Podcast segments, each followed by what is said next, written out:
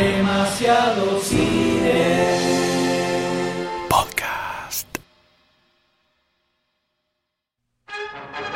Luke Skywalker and Han Solo rescued the princess, destroyed the Death Star, but their story didn't end there. Los rebeldes le mojaron la oreja al imperio. El imperio está recaliente, recaliente.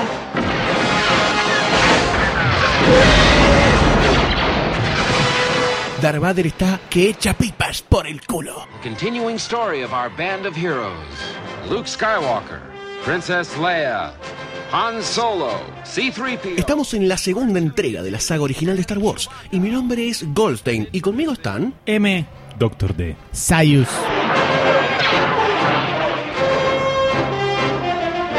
y esto es Star Wars Episodio 5 The Empire Strikes Back.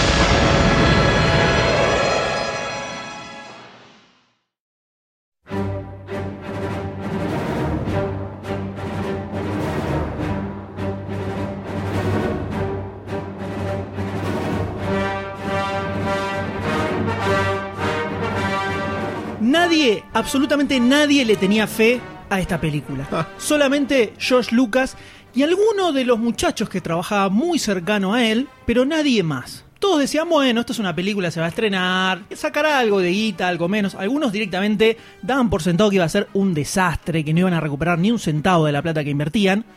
Pero la película se estrenó y fue un éxito rotundo. El universo de Star Wars generó un desastre universal cinéfilo.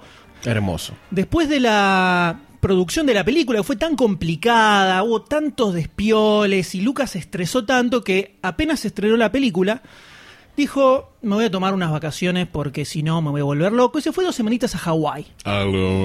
Tranqui, no San Bernardo, no. Entonces, él de repente se empieza a enterar del desastre que estaba haciendo la película, porque amigos lo llamaban y le decían, no, no, George, ¿no sabes lo que es esto? La gente la va a ver tres, cuatro veces la película, eh, se- las entradas agotadas en todos los cines, esto es un quilombo. El tipo estaba ahí, viste, medio que no lo podía creer. Cuando Lucas estrena la primera película, ya tenía pensado continuar la historia, porque en su cabeza ya lo tenía medianamente pensada. la tenía armada, era el, el Tolkien del espacio para más él. o menos. La tenía no armada más no, o no la tenía menos, ¿eh? armada. Chamo, Armado es otra cosa. Ya empezó a atacar el trekker. No la tenía completamente armada. Tenía varias cositas dando vueltas, pero no tenía las historias. Entonces ella había hablado con un escritor llamado Alan Dean Foster para que empezara a escribir las dos secuelas en novelas. Y se publicaran así, cosa que de última, si daba, hacía una peliculita tranqui, medio bajo presupuesto, como para continuar la historia, si llegaban a juntar algo de guita. Cuando la película se estrena y la rompe de la manera que lo hizo, lo llama, le dice, eh, cancelame el temita de las novelas porque vamos a hacer las películas a full con todo y vamos a romper el universo. Y en ese momento en la, en la cabeza de George Lucas sonó el pan, ¿no? De la canción de. Totalmente. Entonces el tipo acá se vuelve completamente loco y dice, listo, puedo armar mi super universo que siempre quise, como era con el tema de los cereales que él veía cuando era chico, que era lo que inició todo este camino maravilloso. Pero además, Lucas era un tipo que no le gustaba el sistema de los estudios de Hollywood. Porque él, contamos en el episodio anterior, había tenido experiencias malas con sus dos primeras películas, donde se las habían cambiado y ni siquiera le habían avisado. Entonces, él quería hacer la suya, él quería ser independiente del sistema de estudios. Era un tipo rebelde, verdaderamente. Un gordito anarquista. Totalmente. Entonces, ¿qué pasa? Con la primer película, cuando fue a Fox, Fox le dijo, bueno, te damos 500 lucas para dirigir, que era un pedazo de Taranca. sueldo. Y Lucas le dijo, no, no, no, no, no, no. A mí dame 50 mil nada más, pero yo quiero los derechos de las secuelas, del merchandising, de todo lo que se haga con esto, al margen de lo que es específicamente esta película. La Fox le dijo, Este Gil. Toma, a todos. Gil. Che, mira lo que dijo este Gil. Mira lo que dijo este Gil. Dale, que la dirige casi gratis, boludo. Decirle que sí. Este gordito no sabe nada. Entonces Lucas ahora decía, toma, toma a Fox, a Universal, a, tu- a todos los estudios. Y dice, ahora esta la voy a hacer yo. Pero además él tenía otra visión, que era generar una especie de lugar donde se pudieran filmar películas, que fue una especie de centro de operaciones de una incipiente industria independiente del cine. Que eso recién lo podría hacer años después con el Skywalker Ranch, donde él pone, hay toda una, una especie de lugar de recreación para directores, ahí hay una de las partes de ILM, Industrial Light and Magic, que está ahí, y hay otras de las empresas de Lucasfilms metidas todas ahí. Skywalker Sound siempre funcionó completa ahí en ese lugar. Eh, entonces dice, esta es mi oportunidad para autofinanciarme, para juntar guita, para poder hacer esto que yo tenía ganas. Entonces agarra, toma todo su dinero, en ese momento había un presupuesto estimado de 18 millones de dólares para la secuela, donde agarra guita de él y pide un par de préstamos a bancos porque muy buena parte de la guita le había reinvertido en Industrial Light and Magic, en armar las productoras y en todas las innovaciones que seguían haciendo en Lucasfilm. Por el temita de la inflación, ¿viste? Claro, entonces acá donde George Lucas se convierte en un emprendedor, no solo en un director de cine o en un productor, sino que Ya empezaba su imperio a crecer. Empieza, claro, acá donde dice, puedo crear mi imperio. Puedo empezar a generar todas estas empresas, todas estas cosas que hasta ahora siempre fueron propiedad de los estudios, las puedo crear yo para yo usarlas como yo quiero, para lo que a mí se me cante, sin que nadie venga a decir, vos tenés que hacer esto, vos tenés que hacer lo otro. Entonces acá donde él empieza a hacer su revolución de cambiar el sistema de producción que había en Hollywood en ese momento. Me hace acordar de golpe a la creación de Image eh, Comics, ¿no? Un poco con la pelea de las editoriales grandes. Claro, Y claro. surge como para decir, eh, creadores de cómics, vengan y sean felices en este paraíso de libertad. Es algo muy similar. Después también Spielberg ¡Ah! Spielberg eh, hace Amblin, entonces empiezan a aparecer todas otras productoras aparte de los grandes estudios que se encargan de, de hacer sus producciones. Entonces acá el tipo dice, listo, voy a hacer la mía, ahora no necesito que Fox me dé la plata y me diga, sí, entiendo lo que querés hacer, puedo hacer lo que quiero. Entonces él se imaginaba hacer una especie de saga eterna de películas, al estilo James Bond, donde siempre hubiera un montón de películas, y invitar a, a sus directores amigos a que dirigieran otras escenas, que es, si lo pensamos, es exactamente lo que Disney va a hacer ahora. Sí. con Sí. toda- Eso es lo 30 que Lucas después. quería hacer en 1977. Un poquitito adelantado estaba el tipo a, a su visión de, de cómo quería manejar la, la franquicia. Casi que muchas cosas que pasan después, si empezamos a hacer revisionismo histórico cinéfilo, arrancaron un poquito acá, ¿no? Diferentes formas de ver las cosas. No digo, o sea, estoy dejando de lado de Star Trek, por ejemplo, que tiene como 14.000 películas, porque vos dijiste que era como un universo que empezaba a crecer en cantidad de películas y episodios, pero a Star Trek evidentemente no le funcionó. Porque no sabían lo que hacían en realidad. Y si partís de una base mala, el producto va a ser malo. Vos tenés una trilogía cada 15, 20 años y acá tenés película cada 2, 2, 3. Ah, buenísimo eso, boludo. Pero qué trilogía, papá. Bueno, lo que iba es que... eh, ¿Qué trilogía la, la precuela? eh? ¿Qué trilogía? ya la vamos a tocar, ya la vamos No a te tocar. adelantes, de, no te adelantes. Pero evidentemente muchos de estos pensamientos fueron los que zanjaron el camino para muchas cosas que vinieron después, ¿no? Por supuesto. Pero era una época en la que eso tampoco estaba tan de moda como podríamos decir que está ahora. Entonces agarra y dice, ok, vamos a arrancar con la segunda película. Contrata a Lee Brackett, una guionista, para que le haga el primer boceto de historia.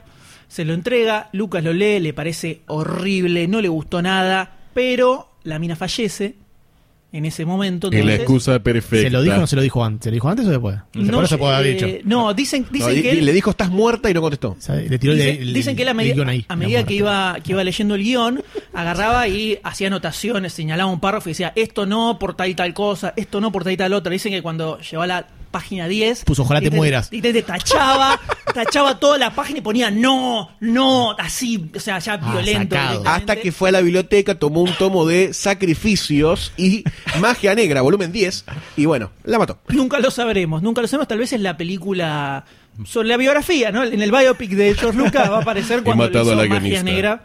Entonces agarra y se hace cargo él del guion de la película. Y acá es donde empieza a meter varias cositas que después aparecieron en la película final.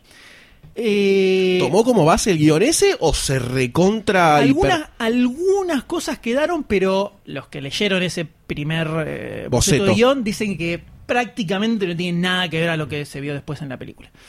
Entonces le empieza a dar vueltas, como era la segunda parte y él estaba a full con su idea de los seriales, le pone episodio 2 adelante y le parece que le faltaba un twist, le faltaba algo que, que- que le diera un poco más de fuerza a la película. Y acá es donde, para el tercer boceto de guion, se le ocurre que Darth Vader puede ser el padre de Luke. What the twist and the fuck. Esto es en 1978. Antes de 1978, Darth Vader era un personaje y Anakin Skywalker era otro personaje totalmente separados y no tenían nada que ver. Pero en algún momento le cayó una ficha mágica a Lucas y dijo, estos dos personajes se pueden fusionar y que sea el super giro loco de la película. Hace eso, ¡pa! se le dispara la cabeza y empieza a pensar, claro, porque en realidad Anakin era el discípulo de Obi-Wan, pero entonces ellos pelean en un volcán y Anakin queda todo herido y se termina yendo al lado oscuro, entonces después lo resucitan como Darth Vader, entonces se imagina todo eso y dice, ah, no, pero entonces estoy en el medio de, de toda la historia, entonces en lo de episodio 2 lo cambia a episodio 5, porque dice, toda la historia de Anakin sería una primer trilogía, y ahora en realidad estamos en la segunda trilogía que sería con Darth Vader. Está bastante tocado, porque para hacer eso en ese tocado, momento tenía muy un problema en la tocado. cabeza. Com- convengamos que el pensamiento de, del episodio 5, un poco la 4 le calzaba. Porque si hubiese tenido algo que no le calzaba en absoluto, no lo iba a hacer. Pero le calzó un poquito. Sí, quedan unos ganchos ahí medio. bueno, eh, no se entiende qué está pasando acá, vamos a justificarlo de una forma marihuana. Entonces ahí es donde le pone episodio 5.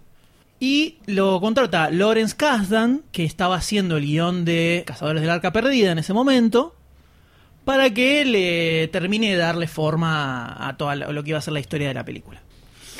Ahora, ya tenía la historia, estaba todo listo, todo maravilloso, tenía muchísimo know-how de lo que había sido la primera película, sobre cómo armar los efectos, el tema de la cámara, el Distraflex que ya estaba funcionando. Y ahora lo iba a poder producir él solo. Entonces agarra estos primeros 18 palos, que era el presupuesto que había inicialmente, y se mandan a filmar. Van a filmar a Noruega, que es donde se filma toda la, la etapa de Hot, todo el principio Sí. de la película. Un quilombo filmar en Noruega. Ya les había pasado en la primera cuando eh, filmaron Filmaron en Túnez. Que hubo una tormenta que De fue arena, la peor sí, de los últimos quilombo. 50 años. Bueno, lo mismo le pasó en Noruega, pero con nieve. Con noruegos. Llovía noruegos. O sea, no podían salir, se morían de frío, se re- atrasó muchísimo toda la filmación, fue una cosa, una cosa inqui- inquilombada totalmente. Y en esta película todo creció muchísimo más, entonces usaron el doble de sets que habían usado en la película original. Se nota. Todo se nota, o sea, Todo se la nota. guita se nota mucho en esta película. Cuando estaban filmando en los estudios de Londres, los mismos que usaron para la película anterior, hubo un incendio, pues estaba haciéndose el resplandor también, y hubo un incendio y perdieron parte de los sets, los tuvieron que volver a construir, entonces el presupuesto de 18 millones se le fue a 22 millones. Creció un, Bueno, un- par de palitos. un loto. No es tanto. en no es esa tanto. época, Una 22, devalueta. 22 millones no es lo mismo que ahora. 22 ¿Cuánto es más o menos? ¿sí? Y más o menos multiplicarlo por 4. Ah, bien, tranquilo. Ah, la pipetuá. aguita- de acá. Melconian. 88 millones. Para que te des cuenta, aguita de acá. Además, vieron que los títulos están al final, no aparecen al principio. Eso es algo que ahora es muy común, pero en esa época no lo era, porque había cuestiones de sindicato que decían que tenía que estar el nombre del, del director y de los actores al principio de la película. Con episodio 4, como el director era él, George Lucas, y al principio decía Lucas Films, dijeron como, bueno, está bien, es lo mismo. Ya está. Pero acá él no era el director. Me llamo Star Wars. porque el director de esta película era Irving Kershner. Lucas pasa a ser solamente productor porque estaba creando todo su gigantesco imperio, entonces no podía meterse tan bien a No puede la estar en todos lados, no puede estar estar en todos lados. Clonen al gordo. Entonces viene la Di-. Directors Guild of America, algo así como el sindicato loco de directores. Así se llama, Sindicato Loco Sí, Director. esa es la traducción, la, la traducción literal. Se llama. Con Steve Gutenberg. Y lo multa con 250 lucas a Lucas. Un palo. Un palo según la inflación. Eh, y sumando. empiezan a hacer lobby para sacar de cartel la película. Oh, qué hincha y, también lo van, pelota. y también lo van a apre- apretar a Kershner, al director. Pobre Cashner. Lucas, hijo de puta. Cantaban en el sindicato mientras cortaba Entonces, Hot. Lucas agarra, va a la asociación esta y le dicen, ¿cuántos Magia, son? magia negra nuevo. ¿Cuántos son 250 lucas? Listo. Pingui, pingui, pingui. Toma. En Acá tenés efectivo, toda la guita toma. y renuncia a la mierda de la, de la asociación de directores y de la Motion Picture Association. Dicen que se le dio moneda de 25 centavos. Tomá, contala. En- Argentina. Sorete. Entonces, a esta instancia de 18 palos originales había llegado a 25. Se estaba complicando. Hasta ese momento era una de las películas más caras de la historia, de lo que había pensado originalmente. Es un par de años después de, de la primera que costó 10 millones, ¿eh? o sea, no, es, no son 10 años después. Entonces, ¿Qué había pasado? ¿Dos, ¿Un año y medio? ¿Dos? y la película arrancó en el 75, ponele más o menos la producción oficial de, de episodio 4 se estrenó en el 77 y acá estamos en el 78 ya.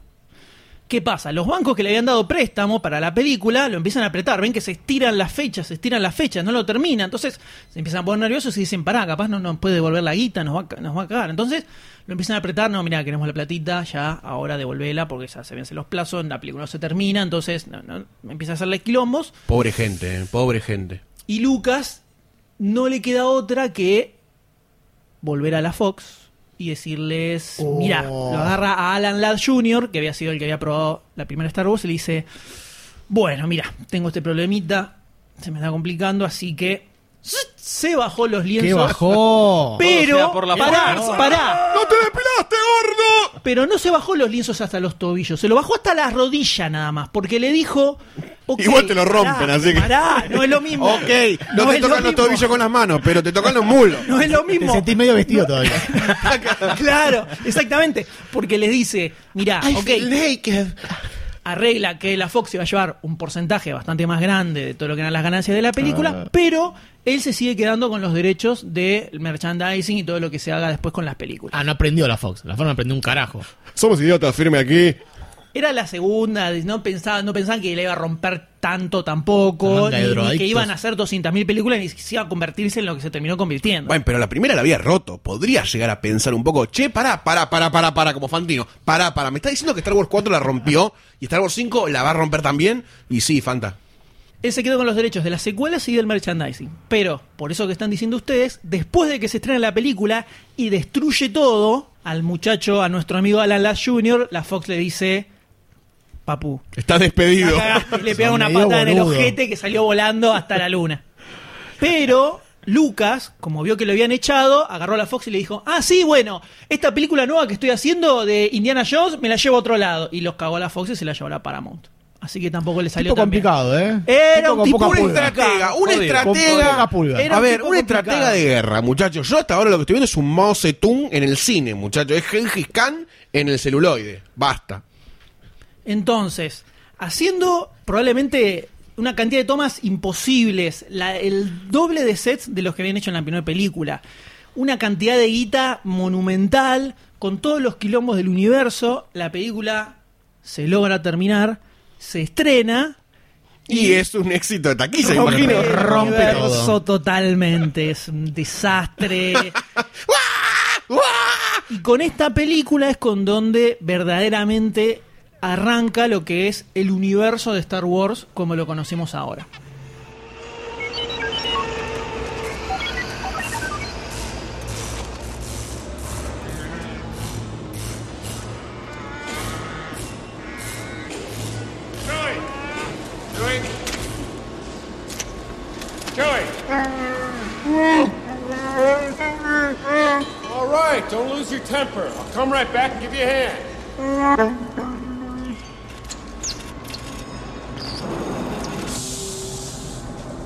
Lo primero que ves es ya cambió absolutamente todo el panorama de lo que te están mostrando.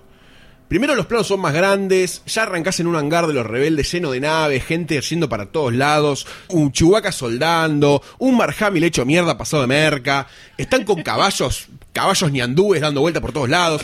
Es Llamas, excelente. llamas, eran llamas. Eran llamas, llamas gigantescas que se asustaban con yetis. O sea, arranca muy arriba la película. Y la primera escena ya de por sí es el, nor- el Normandía de- de- del Imperio Intergaláctico. El desembarco. Es el Se desembarco en un desembarco, planeta. el día D. Es tremendo. Ya el nivel, el nivel de producción aumentó notoriamente apenas arranca la película. Pero eso es el principio, ¿eh? Eso es el principio. No es que tiene un preámbulo así que te explica algo, que los chabones ahí dando vueltas. No, no, eso así arranca. Arranca De cachetazo, una. cachetazo de tonto. Eh, Lo primero que te, no voy a decir que te choca, sino que notas de distinto con la película anterior es cómo de repente hay, hay un interés por cómo está el otro. Se nota que es como un grupo que se Sí, armó. sí. Que ya sé, sí, y sí. Han Solo al toque diciendo, pero ¿dónde está Luke? ¿Cómo- ¿No vino? ¿Cómo, Claro. ¿Cómo que no vino? ¿Cómo que no dejarlo está? afuera? ¿Cómo no? No, yo lo voy a buscar. ¿Dónde está el Así? ¿viste? Todos preguntando dónde Es estaba. tremendo. Como que hay una relación armada que en la primera era un poco más superficial. Era tipo, bueno, vos me llevas acá, yo voy acá. Y los roles están mucho más definidos también de, go Era, de era entendible también, entendible. Eh, También la primera era como que eh, iban a buscar a Han Solo solamente para buscar a la ley, era todo como te elijo a vos porque vos me vas a hacer lograr mi Contrataba un objetivo. servicio. Exactamente. Acá no, acá ya Han es parte de lo de la Alianza Rebelde.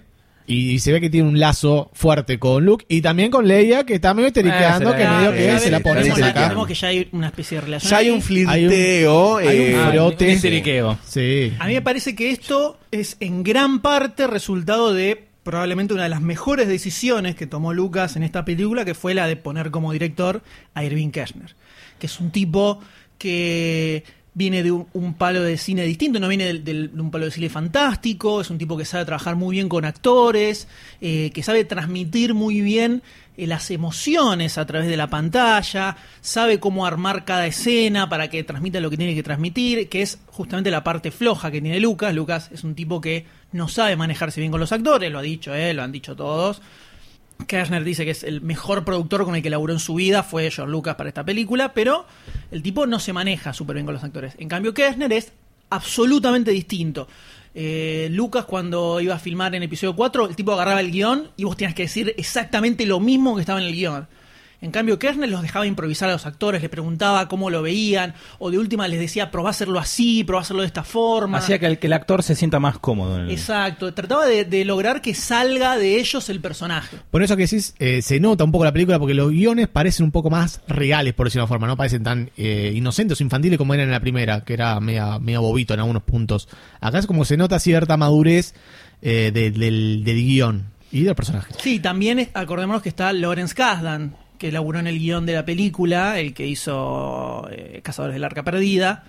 Entonces, también le puso un swing distinto al de al que le, le había puesto Lucas, que era muy de, bueno, están acá, eh, vamos para acá, y después salimos para acá, Bueno, y to- para allá. toda la película está como cosida por un aura de aventura, ¿no? Que se nota bastante más. sí. Ya de por sí, casi al principio de la película, se luego del, del breaking point, que es este desembarco en Hot del Imperio, que ahora lo vamos a comentar más en detalle, pero ya a partir de ahí es como que se divide todo en quests, ¿no? En mini quest. Luke tiene que hacer algo, Han Solo tiene que hacer otra cosa, y diferentes protagonistas secundarios o sea, no serían protagonistas, serían secundarios, eh, es como que acompañan a esos quests. Y de golpe vos tenés dos aventuras que se están desarrollando, pero que se tocan. Entonces es como que tenés dos películas adentro de una, que son dos historias, dos aventuras. Siempre con el imperio atrás pisándote los talones, ¿no? Siempre.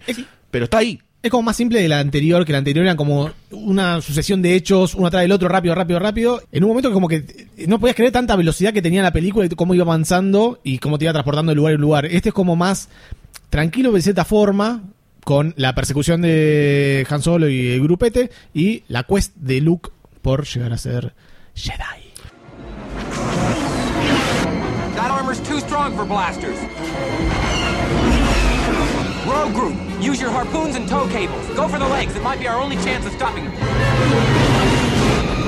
All right, stand by, Dak. Oh, Luke, we've got a malfunction in fire control. I'll have to cut in the auxiliary.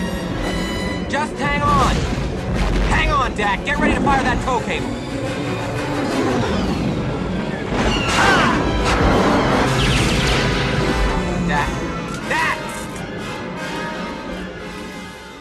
Entonces, estamos en Hot, ¿no? El hangar rebelde. Todavía bien no entendemos lo que está pasando porque arranca con un eh, Luke Skywalker cabalgando con Han Solo. Una pequeña introducción que te dice que están eh, eh, en Hot, nada más. Claro, exactamente. Y van a buscarlos. Y Nada está más. Darth Vader obsesionado con Luke Skywalker. Ya arrancamos. Obsesionado. Ya arrancamos. Sí.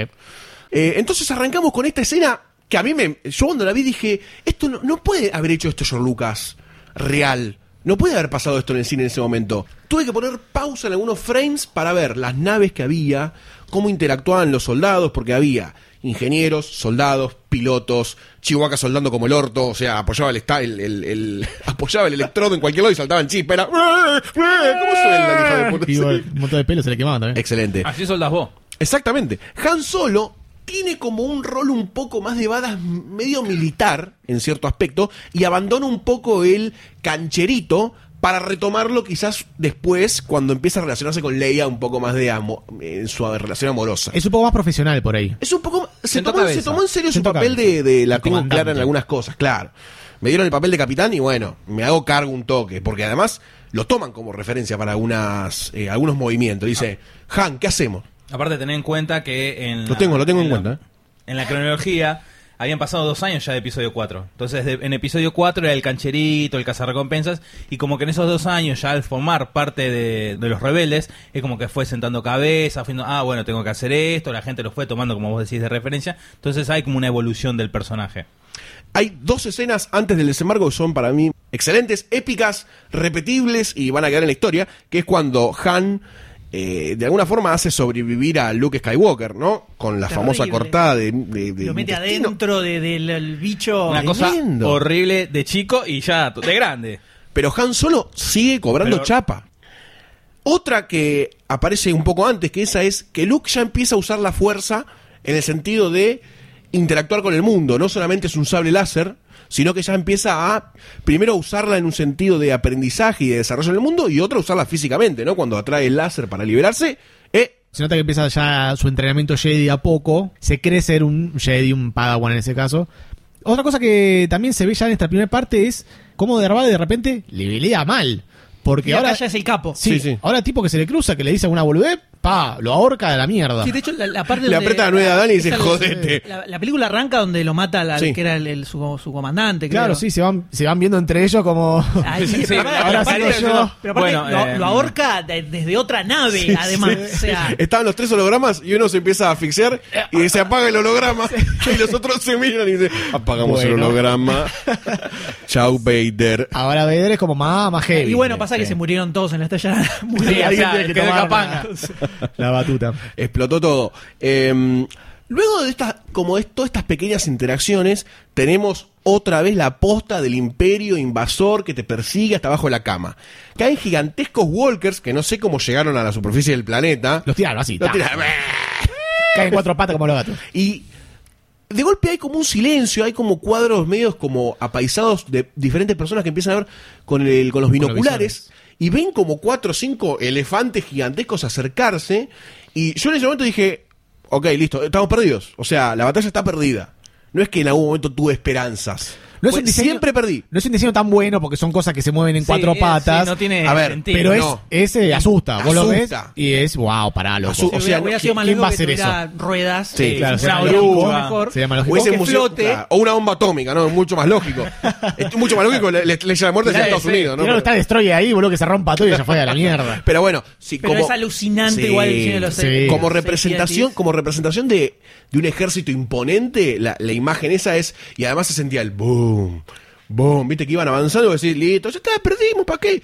Pero igualmente los rebeldes hacen una, una, un contragolpe. Y van ¿no? saliendo de a poco en las naves. Exactamente, van saliendo para hacer un poco de dogfight arriba y un poco de dogfight abajo también. Acá Dogfight. Dogfight en Oh, mi entre entrepiernas. Eh, Bueno, lo más loco es que toda la película en, en realidad es la que menos ajustes tuvo cuando hicieron las Special Edition después del 97. Ya que dijiste eso, ¿puedo aclarar algo? Sí. Vi las Despecialized Specialized Editions. Oh, por Dios. El laburo que tiene. que tiene, sí. No, no, no, que es- tiene, laburo. sí. Muy se ve increíble, No, yo se, escucha de lo- se ve mejor que todas Sí. las que están eh, remasterizadas, se escucha como los dioses y es todo original. Sí. Toda la escena de la batalla de Hot Tremendo. Increíble. es casi idéntica a la original, muy zarpada, pero además hay escenas donde se nota muy poquitito el, el green screen en la original ya de por sí. Que después eso lo ajustaron todo, Sí. pero eh, es, es muy impresionante lo que hicieron. Y además hay algunas tomas desde adentro de la cabina, cuando pasa por abajo de las patas del... late- Ahí decís, no, no, todo- de hecho, por esa escena fue que después busqué la original para ver si posta eso lo habían hecho así o era algo que se agregó después. Y es muy loco ver cómo lo hicieron además. Hay, hay, hay escenas que tienen, no sé, hay 20 tomas distintas que juntaron en, en, una, en una sola. De cosas que filmaron todo separado con green screen y eso después hicieron todo el laburo de juntarlo en una sola. Y se nota el crecimiento de la técnica con respecto a la primera, donde vos tenías de repente eh, en la original, en la escena final, cuando salen las naves de Yavin, que eran unos puntitos de luz, Claro, unas era como rayitas. Una representación de que están saliendo, Claro. básicamente. Acá no, agarra, te pone todas las naves y de repente ves en pantalla cinco naves que están yendo para luchar contra un AT&T. Rogue 2, are you alright? Yeah. I'm with you, Rogue Leader. Well, set harpoon, I'll cover for you. Coming around. Watch that crossfire, boys. Set for position three. Steady. Stay tight low.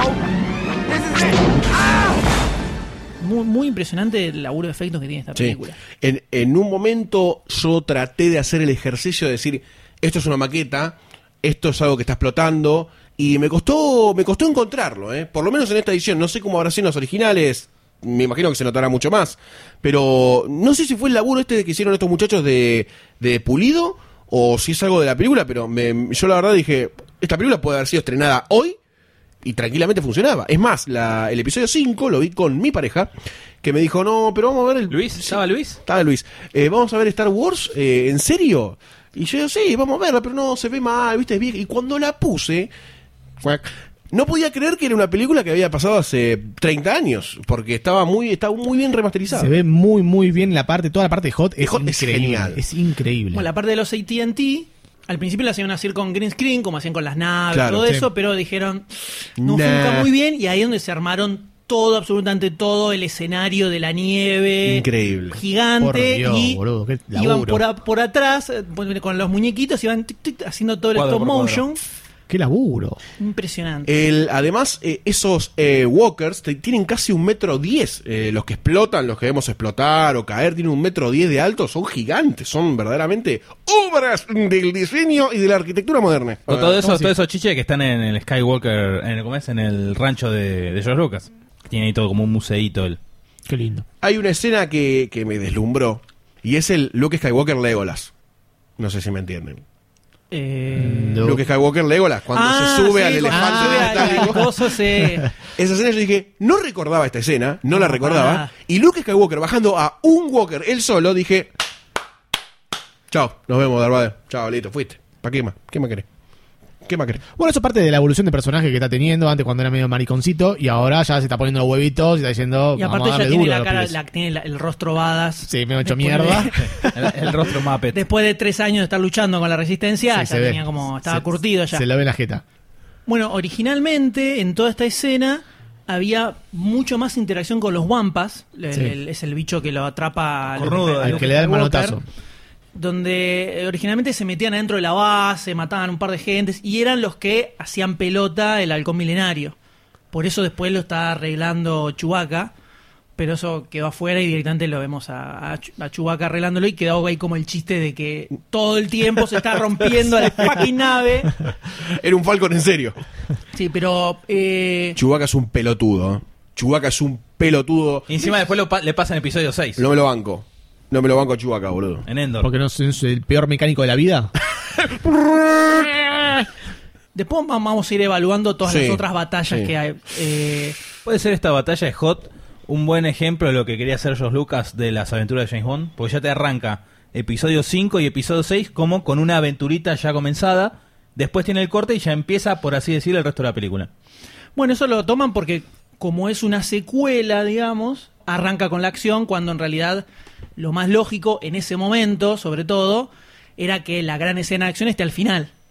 Entonces, como se supone que esto continúa de otra, de otra cosa, meten la escena de acción al principio para que vos sientas un poco eso. Sí. Que si lo trasladamos a las películas de Marvel, Sí, es tal cual así. Pensá en Avengers, Avengers 2 2.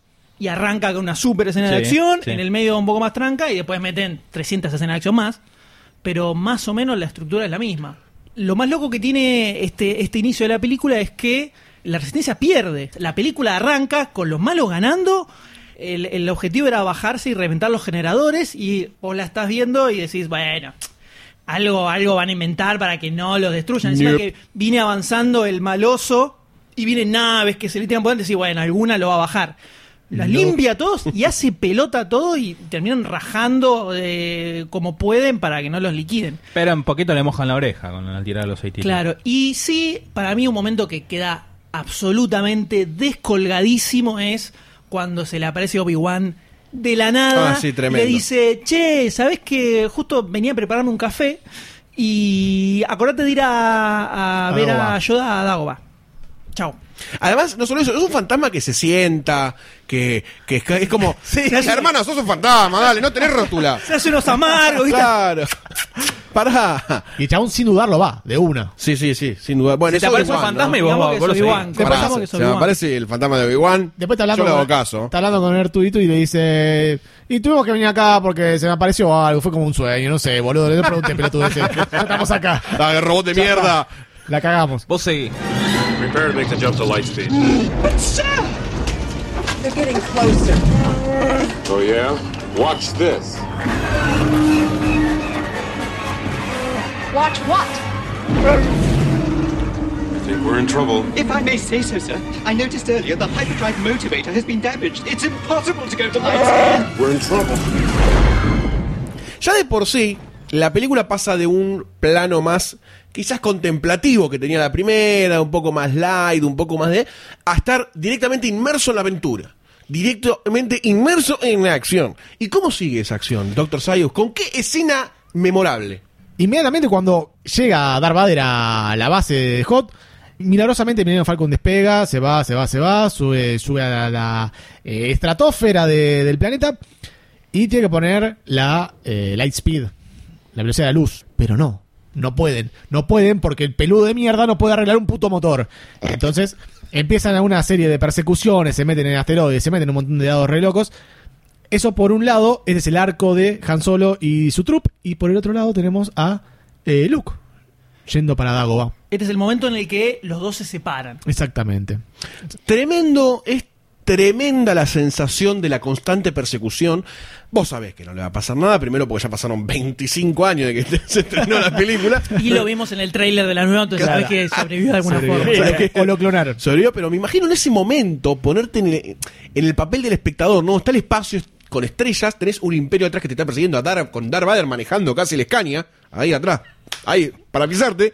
Y el tipo se le ocurre meterse en un, en un campo de asteroides al Badass Hero Han Solo. En realidad, se, me- suicida, en realidad un se mete por accidente. Después se, se adentra más. Bueno, pero Leia le dice, ¡Girá! ¡Girá! Y Han Solo dice, ¡chupala! Sigo derecho.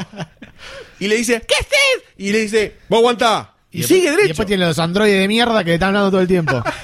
Es muy gracioso en un momento de la película cuando lo apagan así Sí, tripio. de una, sí. Es lo que todos queríamos. Leia, apágalo, dale. Han Solo decide meterse atinadamente en un asteroide, en Perseguido una cueva. por dos TIE Fighters, así. Exactamente. Y el Imperio seguía buscándolo a todo esto, ¿eh? Y los, los generales que fallaban seguían muriendo. Seguían muriendo uno tras del otro. A manos de Darth Vader. Terrible, eso es terrible. Un alférez llegó a ser teniente. Y la cara, de, todos. la cara de miedo del chabón es increíble. Parecía, parecía Argentina 2001. Decía, en un, claro, en un momento le dice, en un momento lo ahorca, lo tira, le dice, bueno, admiral, como diciendo, dale, todo Rodríguez dale, te toca a vos. Han Solo entonces decide meterse en esta cueva. Chan, chan, chan. Y bueno, apagan los motores, pasan Pero pará, desapercibidos. falta toda la escena de esquivar los, Tremendo. los asteroides. Yo ahí no, po- no podía creer que eso lo hubieran filmado en ese momento. Eso es impresionante. Sí. Eso sí me sorprendió genuinamente.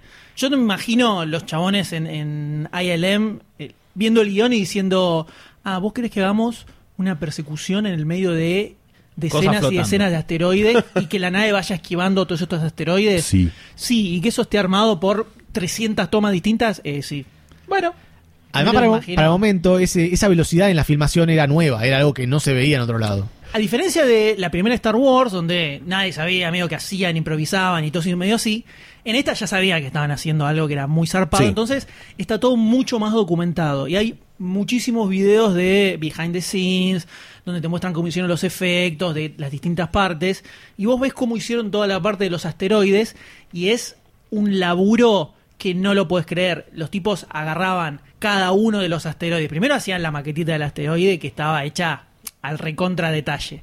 Lo colgaban y después ponían la cámara en un ángulo bizarro y lo filmaban ¡shu! así, yendo rápido para adelante, para un lado, para el otro lado, para otro ángulo. Todo, cada asteroide filmado por separado y después armaban todo eso en una sola toma con el halcón milenario en el medio, esquivándolos, agregaban el espacio de atrás, agregaban otra capa de asteroides chiquititos que estaban en el fondo. Pua, boludo, ahí tenés los 18 millones de dólares. Terrible, terrible. Un laburo, un laburo infernal y muy zarpado como queda. Sí, Fernan- Y además, no solamente, no solo técnicamente eh, es perfecta, si querés decir la escena de alguna forma, para, la em- para el momento en el que se hizo, sino que también el relato de lo que va pasando, la velocidad con, lo que, con la que todo se desencadena, para el cine de ese momento, sci-fi más que nada, es como muy veloz todo. Eh, parafraseando al Doctor D, ¿no? Sí, sí, y los movimientos que hace el halcón milenario no tienen nada que envidiarle a los trailers que vimos de, de No. episodio 7, ¿eh? No, no. Se la contrabanca, es infernal. Y eso era maqueta, no la computadora de ahora. Sí, sí, Para impresionante.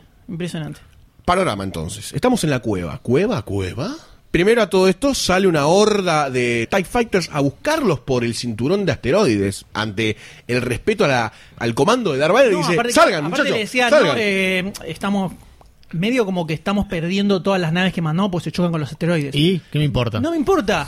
Manden. Mandá a todos. Eh, quiero esa nave y los quiero a ellos vivos. Se nota- Tremendo. ahí se nota la obsesión ciega de Sí, Darth está Vader. como loco. Y el poder también, ¿no? Que empieza a Y ahí cobrar. todos se cagan un poco las Porque patas. todos lo están respetando a través del miedo, ¿eh? A través de la...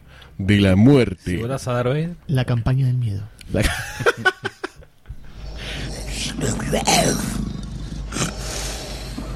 Sir, we have a priority signal from the Star Destroyer Avenger. Right.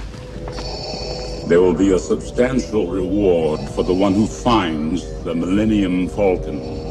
You are free to use any methods necessary, but I want them alive.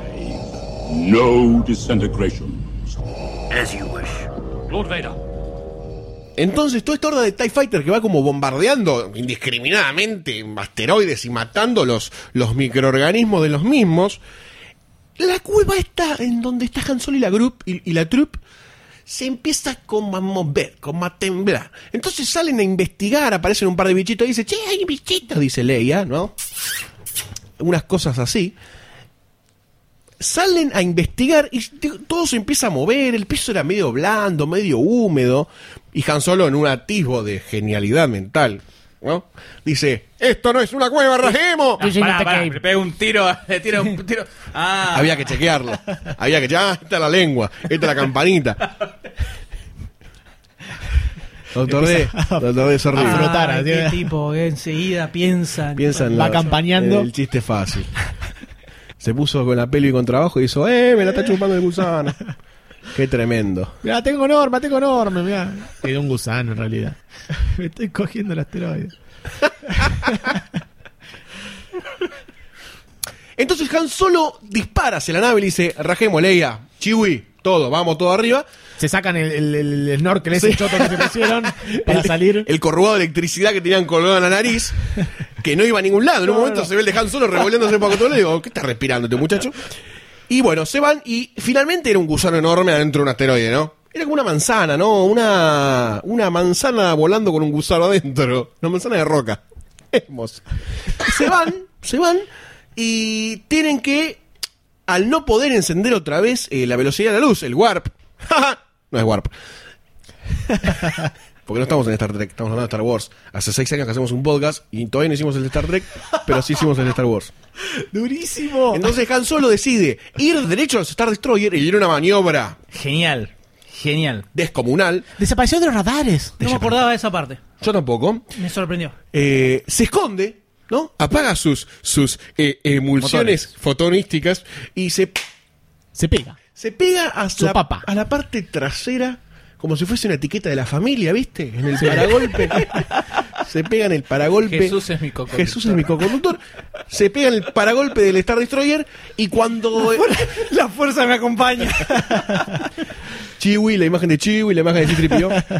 Se, cuando, des- de- cuando despiden del Star Destroyer desechos, en el medio de todo esto muere otro mariscal, ¿no? Ahorcado o muerto por dar ya de alguna Porque forma. le dice, eh, se me perdió.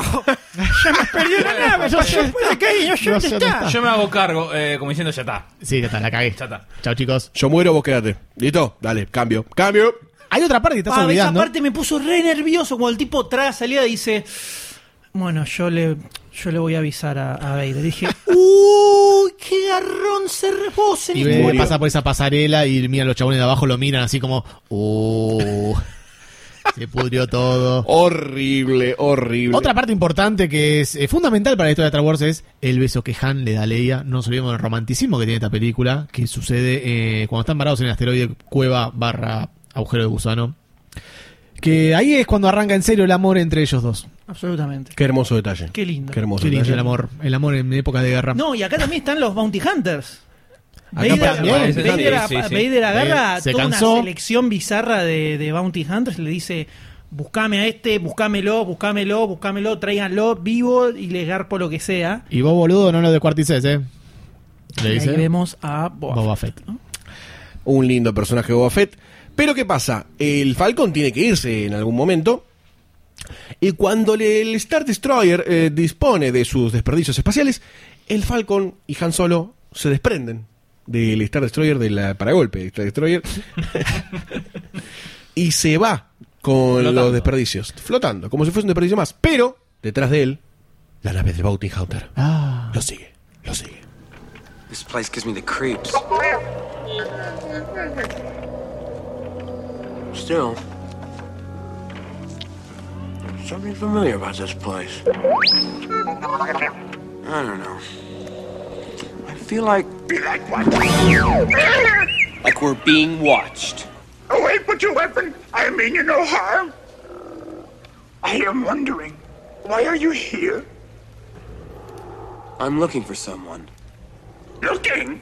Found someone you have, I would say. hmm? Paralelamente, Luke se va a Dagobah en la navecita diciendo, ah, bueno, voy a conocer a Yoda, vamos a conocer a Yoda. Llega a Dagobah y hay un problema climático, es una... ¿Viste? Es como el... Como la matanza, ¿viste? Está todo roto. Sí, baches por todos lados. Entonces, bichos que salen del pantano. Sí. Horrible tu comentario clasista. ¿no? No esperábamos menos de Doctor D. eh, este, Yo no sé cómo la gente lo sigue bancando. No lo, no lo entiendo no lo todavía. entiendo, no lo entiendo. Se le Bueno, empieza a caer en picada el TIE Fighter, rompe el, del- el tren delantero, la rueda de la izquierda, la, la rompe. Esa historia me suena conocida. ¿Te estás comparando con Luke Skywalker? ¿Vos que no podés levantar ni con la mente en un vaso, un teléfono? cae en el pantano, cae en un, en un pantano, agarra, se queda un campamentito ahí al lado de la lagunita, se hace unos choricitos. Entonces aparece un bichito verde que dice que le empieza a comer la comida, le empieza a revolver todo y Le dice... empieza a "Yo echar los con- huevos, le empieza a echar los huevos. Bastante mo- molesto. Pero salí de acá, medio que Luke se lo quiere sacar encima, Sí. pero le va empezando a caer bien. Ay, se ríe, qué lindo el bichito, vení, vení. Se lo lleva Yoda a la casita, todo chiquitito, todo como un pitufito, hasta que el enanito verde empieza a hablar con la nada, diciendo, este muchacho no tiene, no tiene paciencia. no- Con la no- nada, no. Parece que habla con la nada. Habla con la nada primero. Hasta ahora habla con la nada. Este ¿Está, está faltando el respeto a la religión de Star Wars? Perdón, permiso. Quiero preguntar. Estás perdonado. Agarra y dice, este muchacho no tiene paciencia, no puedo enseñarle. Y de la nada le contesta un- una voz en off de Obi-Wan. Tené paciencia, yo también era así como este pibe. Y ahí saltó Luke y dijo: ¡Ay! Somos igual, somos igual. ¿Dónde estás? ¿Dónde estás? No te veo, no te veo, no te veo, no te veo. Entonces, ah, ¿tú eres Yoda? Sí, yo soy Yoda. Yo. Yo le soy. Bueno, Yoda agarra y dice, no, no, este pibe no puede, no puede porque vos siempre ya tenés, estás encasillado en que no podés hacer nada. Pero no, es que yo no, no puedo porque esto es muy grande. No tiene nada que ver el tamaño, dice Yoda, que tiene 30 centímetros. 60 centímetros. ¿Cómo es? Poquito más de medio metro. Sí. Agarra a Yoda y le empieza a levantar el, el X-Wing. Y demuestra que, aunque sea nano, chiquito, la fuerza lo vale todo. Y acá se ve un poco también lo que es la fuerza, por primera vez la definición de fuerza, que no es una definición tampoco, sino que le dice que la fuerza está en todos lados, la fuerza es esto, la fuerza es lo otro, la fuerza está bajo la piedra, está bajo el X-Wing, está arriba el X-Wing, está entre mis rodea. piernas. La En todos adentro. lados está. Entonces, ese es el concepto que te deja la primera trilogía de la fuerza. Es algo que después se va a modificar de una manera estúpida y absurda, pero Pero no, George Lucas lo tenía todo escrito, ya estaba todo preparado. Concha su madre. Pero esa es la primera idea y el primer acercamiento que tenemos a la fuerza en serio, como, eh, como ente superior y, y controlador del universo. Hay, hay algo que me gusta mucho de esta, de esta pequeña escena, ¿no? De este pequeño planteo, que es que Luke sigue desarrollándose en su camino de Jedi Knight. Pero no es eso lo que más me interesó, sino que Luke nunca pierde el aire juvenil, por decirlo de alguna forma. Siempre está arreglando algo o charlando con Archuritu, cagándose de risa. En un momento lo vemos arreglando algo de la nave. Entonces toda esa onda de MacGyver Jedi a mí me copa. MacGyver MacGyver Jedi. Saca, saca la Inox láser. Vos solo viste eso. No, pero viste que el chabón siempre, el tipo siempre tiene como un hobby. ¿Qué O versión? arregla robots, o hace algo, viste, con, con algo. Pero ahí en Dagobah está solo tratando de levantar una piedrita sí. todo el No, tiempo. eso es en la segunda parte. Pasa que el D llegó al relato hasta ahí. Pero antes de llegar al relato hasta ahí, cuando aparece Yoda, le quiere robar la comida, Luke está en la suya en el planeta. Está Sí, en la suya esperando, buscando a Yoda. Sí, me, a mí me llamó mucho la atención el Yoda jodón que vemos al principio. Sí, Yoda borracho. huevo, Y cómo cambia el golpe. Pero ahí te das cuenta la, la magia de, de Stuart Freeborn arman- haciendo el muñeco de Yoda, que era muy jodido por todo lo que tenía que transmitir. Como que cambia el semblante del muñeco del principio, cuando es todo Sí. jodón, a, la- a después cuando se pone serio. Porque vos lo ves en las primeras escenas donde aparece. "Ah, Yo me quedo con esto, viste que le agarra un- un- La linterna. la linterna Sí. y se la Sí, quiere empieza a jugar como un, Un niño. sonso. Y de repente ves la escena donde está levantando el X-Wing y, es- y como que te transmite una autoridad recontra zarpada Sí. No, y es un sí. fucking muñeco. Pero no- eso se nota instantáneamente en el cambio cuando ya empieza a hablar con. Sí, Cuando empieza a hablar con la es Kenobi. instantáneo, instantáneo. Está como de repente ¡fum! No está preparado el puto. El pibe no sabe Upa, nada. Ahí como que cambió todo muy increíble. Eso es tremendo, eso es tremendo. Eso, eso es magia del muñeco y de quién lo manejó. Sí, sí, eso era el, Fracos. el- Sí, y Freeborn haciendo, que es el que generalmente hizo la, mayoría de los diseños de, de las caras de los monstruos. eh, ahí tirando toda la magia del universo. Muy, muy zarpado. Y además la decisión de que el super gran y gigante y, y zarpado maestro Jedi sea un bichito verde viejito chiquitito de 30 centímetros es, es muy oriental, muy japonés samurai, muy maestro Roshi. A mí lo que, lo, lo que más me había gustado de, de toda esa escena de Tacopa era un poco lo que había dicho Sayus, que ahí entendemos la magnitud de la fuerza y lo que es un poco la fuerza. abstracto, pero se- se puede la la fuerza, porque también ese intercambio de diálogo, o ese di- intercambio de palabras o diálogo con Yoda, en el momento en el que él quiere levantar la, la nave y no puede, y Yoda le dice, ese es tu problema, que pensás que no podés. Always with you what cannot be done. Do you nothing that I say? Master, moving stones around is one thing. This is totally different. No, no different. Only different in your mind. You must unlearn what you have learned. All right, I'll give it a try. No, try not. Do. Or do not. There is no try. Pensá que sí o, o ni lo pienses eso, pero ahí en el intercambio ese de palabras y diálogos es como que lo entendés todo y decís, loco, ya fue, voy a salir a levantar la avenida General Paz. Le dice, no lo intentes, hazlo. Claro, exactamente. Esa To- frase es... Genial. todo, todo ese diálogo me pareció perfecto, perfecto. ¿eh? Me pareció- y además está bien actuado por Luke, está bien actuado por Luke y bien actuado por un muñeco, ¿no? O sea, es, es como muy difícil de que esa escena vos digas, me quedó, me quedó una enseñanza Jedi Sí, sí, sí. de MacGyver. Sí, Kirchner en, en- en todas las entrevistas destaca el, el laburo de Mark Hamill en toda esa escena que el chano estuvo varios meses actuando solo. Era, Claro. era un set gigante, él solo, con un muñeco, o a veces con la nada, porque el muñeco no se veía, eh, y tratando de transmitir algo de posta bueno. en esa escena, dice que era muy jodido y que el pibe lo manejó súper bien. Y sentís la frustración del chabón un poco cuando no puede levantar la Todas, Sí, mal, todas sí, mal. No todo se va a hacer nada el todo, chabón. todo mal. No Además, en la, nada. en la película, en el espectro general, todo venía saliendo como el orto. Todo es un fracaso en esta película. Esta El película episodio cinco sale es todo, todo mal. un fracaso. Todo mal. Todo mal. A los buenos le sale todo mal. Nada, la nave nada no bueno. funciona. Luke no sabe manejar la fuerza. Todo, todo como el Y ojete. ya vamos a llegar al final. Por supuesto. Pero este momento también es un momento de tranquilidad que es raro en la película de Star Sí, Wars. que es como creo que, que- un paz se hace. Llega un momento en que se siente demasiado como el bajón de ritmo. Sí, sí, no me sé. Arranca muy al palo, muy al Es que palo. arranca muy al palo. Sí, arranca. Pero es demasiado brusco. Es como que pa, baja y de repente. Uy, estás ahí, y estoy yo. Pero no te, lo, no te lo reemplaza por una visita a una casa, por ejemplo. Se me ocurre así una escena, una casa, un personaje que nadie quiere, como pasa en Avenger 2. Acá te lo, pasa, te lo reemplaza con la aparición del maestro Jedi del, eh, de Obi-Wan, que no es menos, y es la transformación de Luke. Es como que baja el ritmo del relato, pero filosóficamente en realidad te está tirando un baldazo de Star Wars en la cara, ¿viste? ¡Tomá, Star Wars! Es donde te tira la posta de la mitología de los Jedi. Yo te dice, yo hace 800 años que estoy entrenando Jedi, yo le entrené a Obi-Wan, te voy a entrenar a vos, para ser un Jedi necesitas esto, necesitas esto otro, no podés tener eh, miedo, no podés tener enojo ni bronca, eh, tenés que controlar tus emociones, todo eso, todo esto, todo eso se lo tira Yoda a Luke acá y Luke la caga siempre.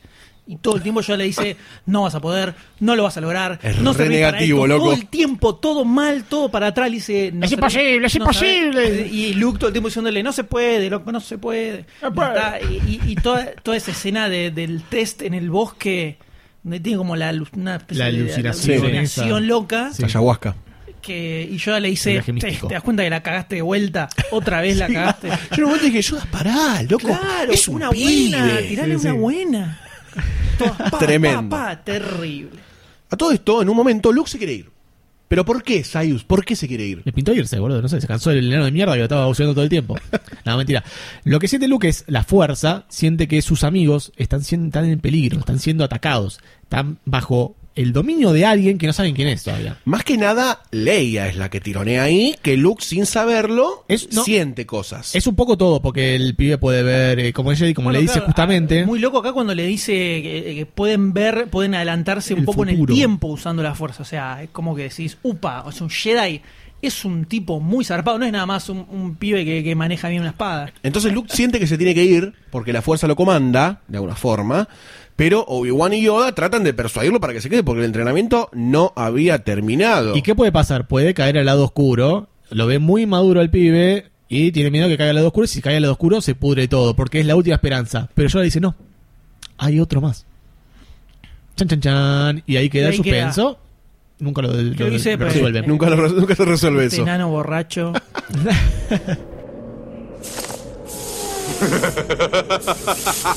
How you doing, you old pirate? So good to see you. Well, he seems very friendly. Yes. Very friendly.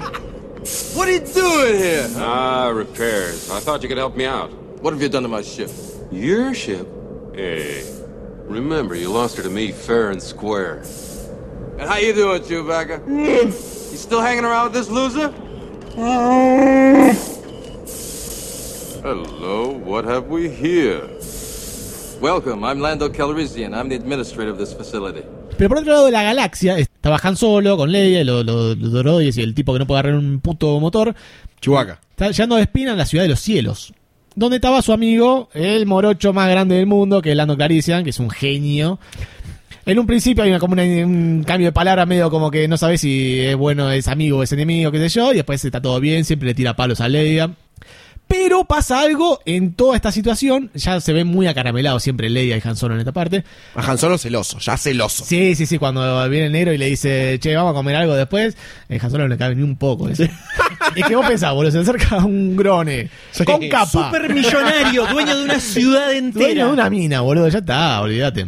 Esta es la primer ciudad zarpada Que aparece, que sí, vemos posta hasta ahora en toda la saga. No solo es zarpada en el sentido de eh, la estética, por decirlo de una forma, sino que es zarpada porque te deja pensando un montón de cosas de cómo mierda funciona ese mundo. ¿Por qué la ciudad está o flotando o sostenida por un palo? Yo nunca lo terminé de entender eso, porque cuando vos la ves de lejos se ve como una, como una Un columna pero nunca se la ve ni sostenida, ni hay motores abajo cuando van de abajo, nada. Pero te deja como pensando, ¿qué pasa en ese mundo? Hay minas, ¿qué hay abajo? ¿Por qué hay todo nubes? ¿Por qué flota la ciudad? Eso me gustó porque son esas puntas que te tiraba el episodio 4, siempre, constantemente te tiraba puntas para que vos sigas imaginando. Y es una de las primeras que aparece acá. No, y Eh, aparte Lando tira además cuando está hablando con ¿Cómo funciona Han, eso? dice, no, porque nosotros somos como medio independientes, estamos por fuera del imperio, porque la gente que nos viene a comprar a nosotros es gente que no quiere cruzarse con el imperio, entonces es algo muy chiquitito, pero que funciona bien. Y Raro. No, no, no nos jode porque como estamos medio alejados y no los jodemos a ellos, como que nos dejan tranquilos. Además acabamos de hacer un trato con el imperio. Cha, cha, cha, esa viene cha. después, esa viene, esa viene Cha, cha, después. cha, A todo esto le pegan 735 corchazos así tripió.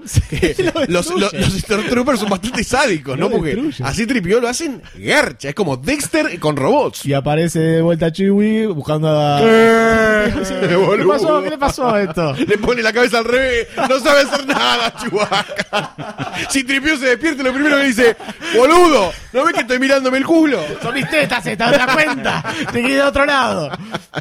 Ay, qué hijo de puta Chewbacca.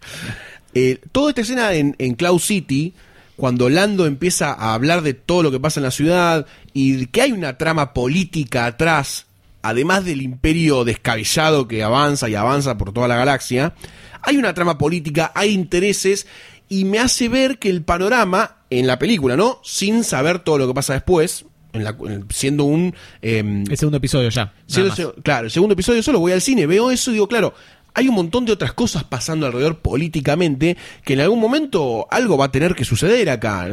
Estas ganas de Star Wars siempre de abrir el abanico para el universo expandido que en las películas llega hasta ahí, pero que siempre con puntitas te las tira, como era en el episodio anterior, los Jedi hace mil generaciones que están, la fuerza y la religión, y, y te tiraba siempre puntas, que acá no lo hicieron tanto, me hubiese gustado que lo hicieran un poco más, pero bueno, estuvo. A todo esto yo quiero destacar algo que, bueno, Lando los traiciona, en cierto aspecto los, se Un poco entiende. torcido, Sí, con el brazo torcido por la espalda, Se, ¿no? se entiende la traición.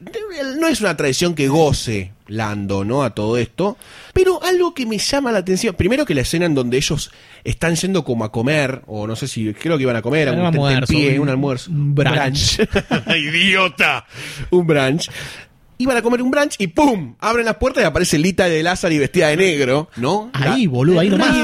Esa escena es tremenda. Además, todo la, la- el, el living que tenía, no sé qué era un comedor, todo blanco Sí, y la figura tremenda. negra del otro lado de la mesa, Esa impresionante, escena, impactante. Esa escena es impactante. Yo dije, porque no, me acordaba de la escena, pero no me acordaba que sucedía en ese Así momento. una, No me una. gustaría estar en los calzoncillos de Han Solo en ese momento. No, Han Solo- tranca. Han Solo peló, peló el Sí, chumbo y empezó a sin disparar. dudarlo, tiró y el otro hizo no, no, no, no, Pero no sea No boludo, aprendiste dale. nada, No sea boludo. a todo esto me sucedió algo cuando te- terminó esa escena, que fue que Darth Vader hasta el momento era bueno, toda la primera película, y en esta película había cobrado más chapa de al tipo que respetan, el tipo que asesina a todos los maricales que le fallan, bla, mucho más duro, pero, pero en este momento es como que en- tiene una parte más cerebral también, que sigue funcionando, no es que el tipo es un obsesivo compulsivo que avanza destruyendo planetas, sino que cuando tiene que pactar, arreglar, transar y arreglar una, una cama tipo Red Wedding en Game of Thrones, la arregla el chabón y ahí estaba, ¡pum! Arte, traición, estoy en la cabecera Un de la mesa. estratega. Es un estratega también. Y Entonces, con clase, con mucha clase. me lo terminó de construir, que el papel se repetiría un poquito en las seis con algunos cambios, pero, o sea, me, me terminó de armar el personaje esa escena y ese momento de la película y yo dije, ok, Darth Vader no es un tipo que es un boludo que ahorca tipos nada más. Y acá también vemos a Boba Fett, que es el- un personaje mítico de la saga de Star Wars. Más que nada porque dice tres, cuatro palabras, pero No es tan mítico. está muy, muy arriba. No, porque hay distintas puntitas que como que lo, lo pone muy arriba en, en esta película.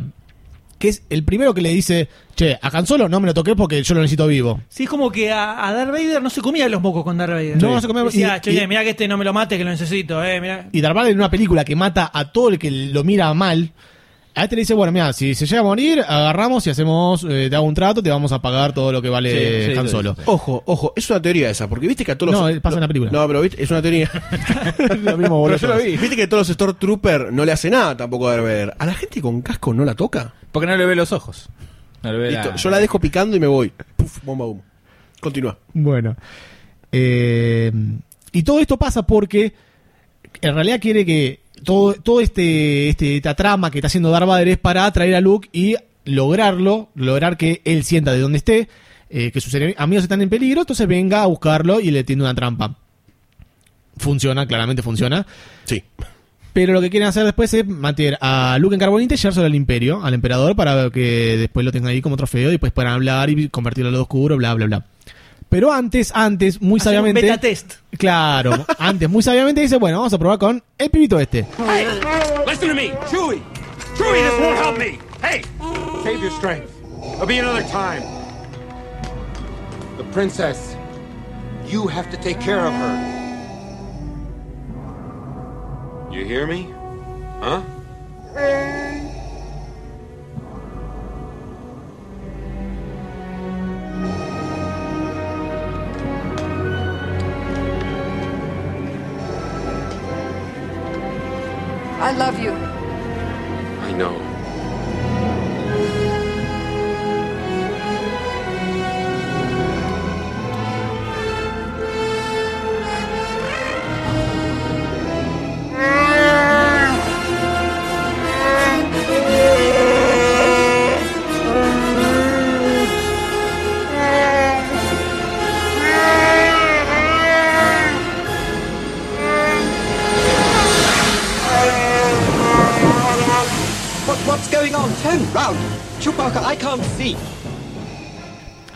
Solo y lo meten en. Esa escena es Tremendo. Caro Escenas bonita. desgarradoras. En ese Increíble. momento. Sin saber si va a sobrevivir o no va a sobrevivir.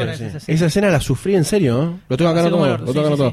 Eh, pero además. ahí, ahí donde me, me, me dio cosita Chubaca que se pone loco, Sí. quiere, quiere Y lo romper calma. todo, y Hank le dice, no, boludo, pará, me dice no sirve para nada, y el chabón quería agarrar y reventar cabezas de, Era de duro. Tom Cruise, no importa nada. Sí, le chupó un huevo todo.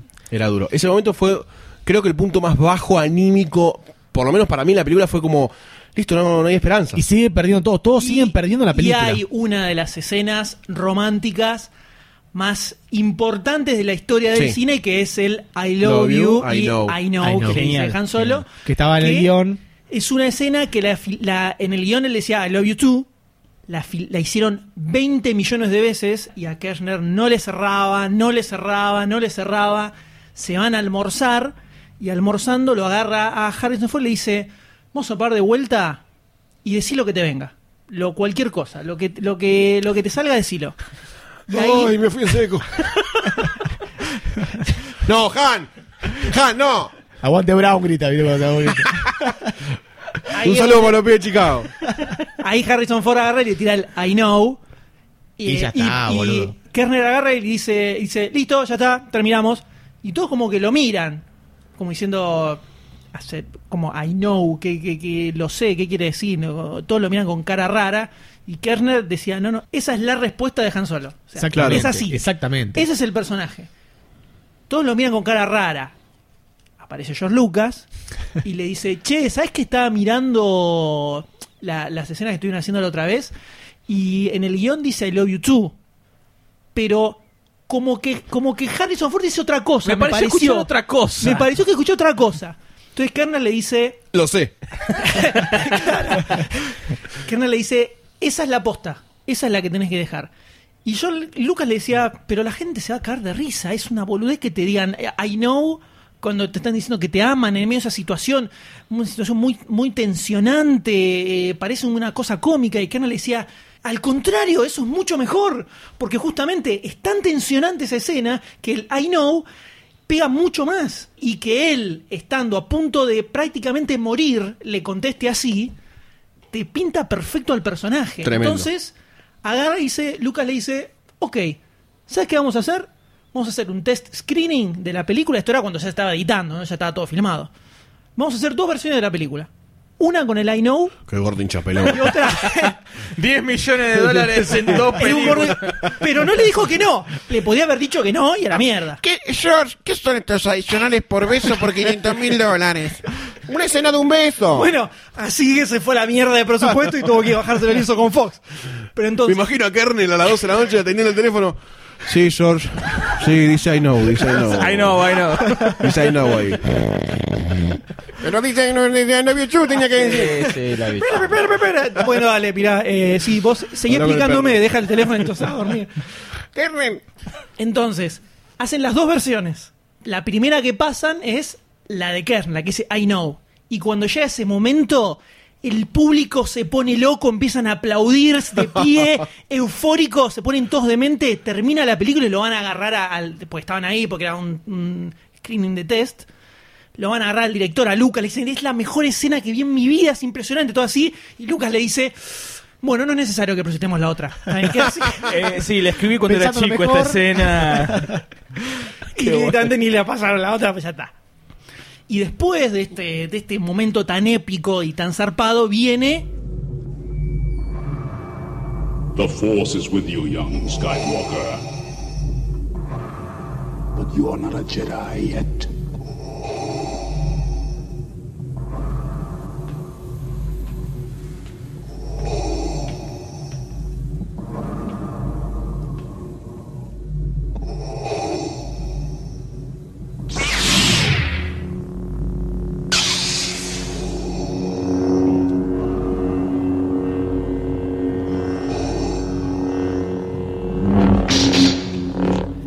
Gran batalla entre Darth Vader y Luke. Por primera vez, además, porque nunca los habíamos visto peleando los dos y nunca lo habíamos visto ni siquiera a Luke peleando como un Jedi posta acá. En una escena Tremendo. tan zarpada, tan zarpada. Visualmente súper impactante. increíble. Es increíble. Y la gran revelación de la película, el War Twist, que tiene de que Darth Vader es el padre. Nadie sabía que era lo que decía Darth Vader en ese momento, como la, la voz de Darth Vader la doblaba James L. Jones. Le- El texto que usaron cuando estaban filmando era Obi-Wan mató a tu padre. Mark Hamill sí sabía cuál era la frase original y él tenía que reaccionar a la frase posta. Porque para que esto fuera un súper secreto absoluto, Claro. no nadie lo supiera. Y dicen que cuando se estrena la película, nada más sabían la frase eh, los guionistas, el director, Mark Hamill y James Earl Jones, porque tuvo que grabar Editar la frase. tuvo que decirlo. Y es el momento que cambia toda la historia, además, porque de repente Darth Vader, que era un malo genérico, se convierte en la columna vertebral de todas las primeras seis películas de Star Wars prácticamente y sigue. Y de repente eh, Darth Vader tiene un background importantísimo en la Claro. historia de Luke. Sí, hasta el momento era un general medio loco de una religión fanática con la fuerza y pasó a ser eh, otra cosa, ¿no? Que tiene ya, como decís vos, un background más importante y que se toca en varios puntos con Luke, que hasta el momento era como el principal enemigo nada más. Pero ahí cambia todo. Pero con respecto a la escena general, eh, es increíble todo el diseño de las escenografías, cómo Sí. van avanzando de a poco. Las luces. Las peleas entre ellos. A mí lo que me llama tremenda. muchísimo la atención es Darth Vader parado y de repente ¡shh! aparece el, el sable rojo. Muy bien pensada esa escena. Es muy bueno, es muy bueno. Mismo también la escena cuando le revela que es el padre. Hay tensión, pero es una tensión como que eh, no te deja eh, frenar y explotar. Nu- nunca frena la escena. El tipo le dice que es el padre, reacciona, llora, boom, ¡ah! y Previamente le cortó la mano. no, va, previamente le cortó Así la mano. una. El padre, el padre. Me dejó manco, papi. es tremenda esa escena. Eh, y después a todo esto, cuando le dice Darth Vader, le dice, no hay otro camino, no hay otro, o sea, el camino es que vengas, te unas a mí y No, y gobernemos la le- galaxia. Él le dice, unite a mí, así lo volteamos al emperador. Claro. Sí, sí. Impresionante. Golpes de estado dentro del imperio. Todo, todo, todo. Como padre e hijo. Exactamente. Luke, sabiendo que hay otro camino, se, se tira y se va. Sin saber a dónde va a ir en realidad a caer, ¿no? Y ahí empieza a creer en la fuerza verdaderamente. Para mí que no cree dónde va a caer, que prefiere el suicidio. Sí, yo creo que él se mata en realidad. Yo pensé que creía, empezó a creer en la fuerza como que tuvo un momento de claridad y dijo, no, me, voy, me suelto. Y se fue. y se fue, y se fue, y se fue. Porque si no se hubiera soltado, después se agarró de, de las antenas esas que estaban ahí, que no sé qué son. La antena de abajo No, de pasa que Claro. además ya Yoda y Obi-Wan le habían dicho que iba a llegar un momento en el que iba a tener que hacer una elección y el chabón dice, bueno, listo, acá me queda o me voy no. con Darth Vader o me tiro y se termina tirando. Una escena que no tiene sentido cuando la ves como sobrevive. No, es imposible. Imposible, Imposible. es imposible, todo bien, pero es completamente imposible. Sin una mano Pero- queda colgado ahí. De- Pero es una escena que de chico me da una impresión Tremendo, verlo ahí sí, colgado, porque yo pensaba estando estar yo en esa situación Sin una mano. colgando, sin una mano, colgando a mil millones de millones de kilómetros de la superficie. Terrible. Lo que más me gustó fue que Darth Vader sabe que es el hijo, quiere hacer esto, pero quiere transformarlo además a, a Luke. Porque él sabe que, que está del lado de la fuerza que lo entrenó Obi-Wan, o bueno, lo apadrinó Obi-Wan, lo entrenó Yoda, y quiere como que vuelva, que esté con él, pero de su forma. Y eso me parece que es como un. te deja como un trasfondo para la que viene, que me parece que Luke se calza los guantes y dice: Yo no soy Harry Potter, yo soy un héroe de verdad, y se va con todo para decirle al, al padre, que ya sabe que es el padre, para dejarle en claro que el que está confundido es él. Y esa es la gran batalla de la película. No es padre contra hijo, es como dos filosofías de vida sobre la fuerza, ¿no? Es increíble, increíble, alucinante. Luke, you do not yet realize your importance. You have only begun to discover your power. Join me, and I will complete your training. With our combined strength, we can end this destructive conflict and bring order to the galaxy. I'll never join you! If you only knew the power of the dark side. Obi-Wan never told you what happened to your father. He told me enough! He told me you killed him. No. I am your father.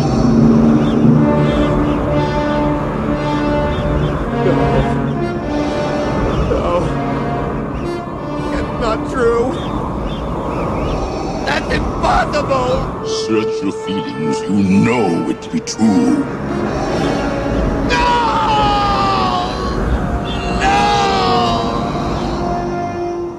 Luke, you can destroy the Emperor. He has foreseen this. It is your destiny. Join me, and together we can rule the galaxy as father and son. Y hasta el final eh, eh, vemos que es una película muy emocional, toda, porque todas las relaciones que se dan, desde eh, los tres al principio en Hot, donde Han lo quiere buscar a Luke, él que deja su entrenamiento en Dagobah para ir a buscar a sus amigos, bueno, la relación con entre Leia y Han durante toda la película, eh, Chewbacca cuando Han lo está metiendo en la carbonita, incluso Lando que era era amigo de Han, Han medio que lo cagó, el halcón milenario era de Lando, Sí. y enteramos que en realidad Han se lo ganó en una apuesta, y Lando que los traiciona, pero después se da vuelta Se otra vez, hace un doble pancake y Un discípulo del Dr. un Sayles. discípulo de Doctor. Por eso le gusta tanto el personaje a por eso quiero. Por eso es fanático de Lando. Como que hay eh, muchas vueltas emocionales Sí. que no estaban dando en la primera. Y creo que por eso es una película que, que se siente como la mejor de todas y es la que más le gusta a los fans. Y los malos ganan todo el tiempo. Es Llega al- exactamente, llega al final, de la es película. re amargo. llega al final de la película está Luke con su mano, con su nueva mano, con Leia, y Lando yendo a buscar a Luke, a Han Solo, que está siendo secuestrado por Boba Fett y llevado a, a Jabba Sí. the Hutt. Una escena donde te demuestra ya que todos perdieron, ¿no? Quedó uno Todos, ganando. todos. Está Lando que se le hizo pelota a toda Cloud City, avisándoles, eh, listo, vayan a rajen Sí, todo de acá. rajen todo acá. Vámonos. Perdió todo lo que tenía, Lando también. Quemen los papeles. Todos perdieron todo. Nadie quedó contento en el fin de la película. Eh, más allá de eso, quiero comentarles algo de que me pasó cuando vi la escena, creo que es una de las escenas finales de la película, que es cuando está Luke sin un brazo, Leia, y si no me equivoco están los dos robots, con una escena muy apaisada, un frame todo apaisado, con una ventana viendo la galaxia. Entonces en ese momento sentí como que los tipos no tienen un hogar, son nómades espaciales. El hogar de los tipos es como el espacio. Ahí se desarrolla su vida, su- su- sus migraciones, su historia se da en el espacio. Es tremendo esa sensación de, de vacío, de no hogar. Eso me, me dejó como... Sí, como que eh, Plasmado. termina, termina la película y quedan a la deriva Total. completamente, diciendo, pa, Esta no la ¿qué remontamos más. carajo ahora? En la escena final es cuando veo de vuelta a Luke que parece un, un, un granjerito de episodio 4. Es como que lo, el personaje, que es cuando le ponen la mano, controla que ande todo bien, anda perfecto, se queda ahí mirando por la ventana y es como que... Y es como que siento que la actitud que tiene el flaco es como que se barrió todo lo que fue ganando el personaje a lo largo de episodio 5 y vuelve a ser el, pibito como... Eh, eh, hola, sí, eh". Me parece. Yo tengo Yo no esa sentí, sensación. yo no sentí eso. Yo sentí como derrota en la cara de Luke completamente. Yo tampoco lo sentí. Eh, Panqueque Sayus me dijiste hace... No, la un rato. inmadurez, la inmadurez que yo que pensé que vos decías era eh, a lo largo de todo el entrenamiento en Dagobah hasta casi el final de la película cuando le entra a darle las padazos a, a Darth Vader. Hasta ese momento sí es un inmaduro. No, ahí yo lo eh, veía como una, como, un- como una evolución del personaje. Y ahí, en esa escena final, es como que veo un re- retroceso. No sé si lo que me hace pensar eso es que está vestido dentro de todo como en episodio 4. Siento eso, percibo eso. La fuerza me, me transmite eso. Pero bueno, el, eh, el Imperio Contraataca se estrenó en los cines, la rompió toda, fue un éxito de taquilla, fue un éxito con el merchandising, fue un éxito por todos lados.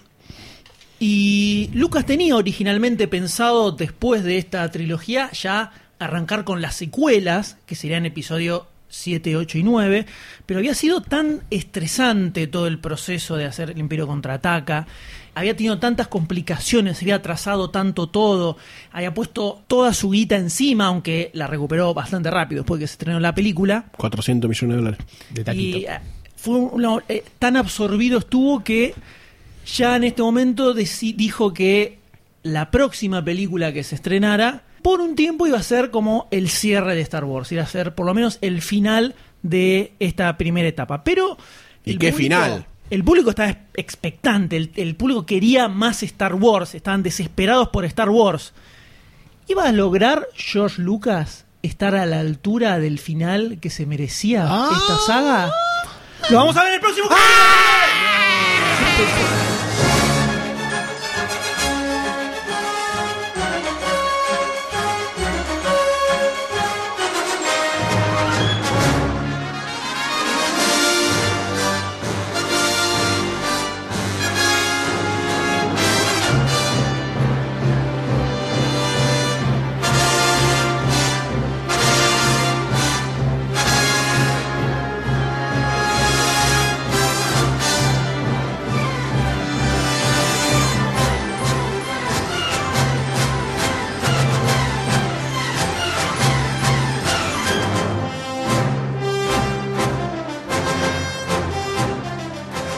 Este podcast fue producido por Lunfa para Demasiado Cine. Si querés escuchar episodios anteriores o suscribirte al podcast para no perderte absolutamente ninguno, ingresa a demasiadocine.com donde también vas a encontrar noticias, trailers y un montón de información relacionada al séptimo arte. Si este episodio te gustó, compártelo en Facebook, en Twitter, pasáselo a todos tus amigos, porque esa es la mejor forma de ayudarnos. Y no dejes de ingresar a lunfa.fm donde vas a encontrar un montón de otros podcasts increíbles que no vas a escuchar en ningún otro lugar.